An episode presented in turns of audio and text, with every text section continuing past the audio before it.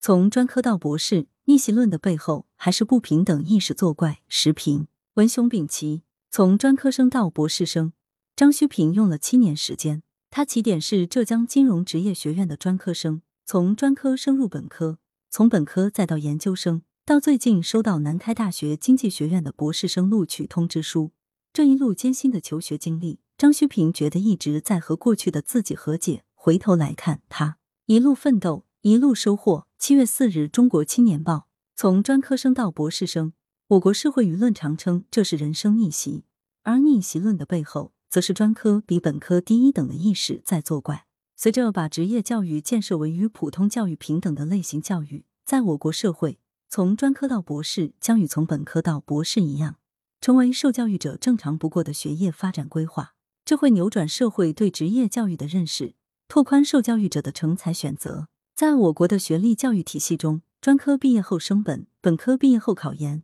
研究生毕业后读博，是一直有的专科生学业发展路径。只要专科生在升学环节达到学校录取要求，就将获得进一步深造的机会。可是，一名学生在高考后进入专科，往往就被认为与深造、读研、读博无缘。这有两方面原因：一是读高职高专往往是高考成绩不高的学生。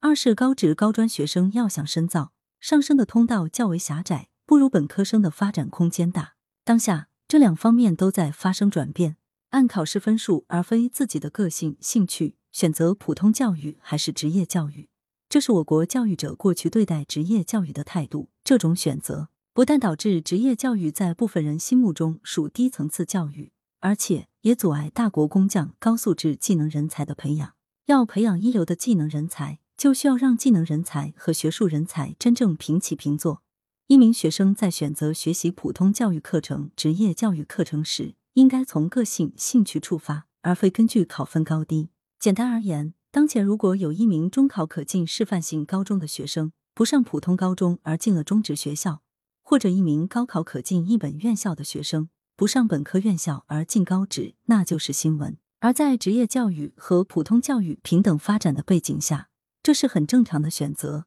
对学技能感兴趣的学生，就应该选择职业院校，培养自己的技能。今年五月一日实施的新职业教育法，就力图改变职业教育作为层次教育的低端定位，而将职业教育定位为与普通教育平等发展的类型教育。职校学生的深造升学机会不如普通学校学生，这是过去存在的实际问题。但随着把职业教育建设为与普通教育平等的类型教育，这将发生根本改变，在不久的将来，我国不同层次的职校毕业生都将获得与同层次普通学校平等的升学机会。中职毕业生和普通高中毕业生的升学机会相同，既可参加普通高考，也可参加职教高考。高职高专毕业生可通过全日制的专升本与非全日制的学历继续教育，获得本科学历之后，可根据本人的能力与职业发展规划。继续选择读专业硕士、工程博士等。对此，或有人质疑：都以升学为导向办学，职业院校和普通院校有何不同？职业院校的学历还是可能会低于普通院校的学历，这就对职业院校办学提出新的挑战。在打通职业院校毕业生的深造升学之路之后，职业院校不能以升学为导向办学，而必须以就业为导向，培养学生掌握先进的技能。否则，职业院校的办学会出现普通话、应试化倾向，这并不能提高职业教育的地位，也不能培养高素质技能人才。作为类型教育的职业教育，包含从中职、高职到职业本科、应用本科、专业硕士、工程博士不同学历层次的教育，要科学设计不同层次职业教育的培养目标，强调贯通式培养，如中高职贯通、中本贯通，这可实现对高素质技能人才的一体化培养。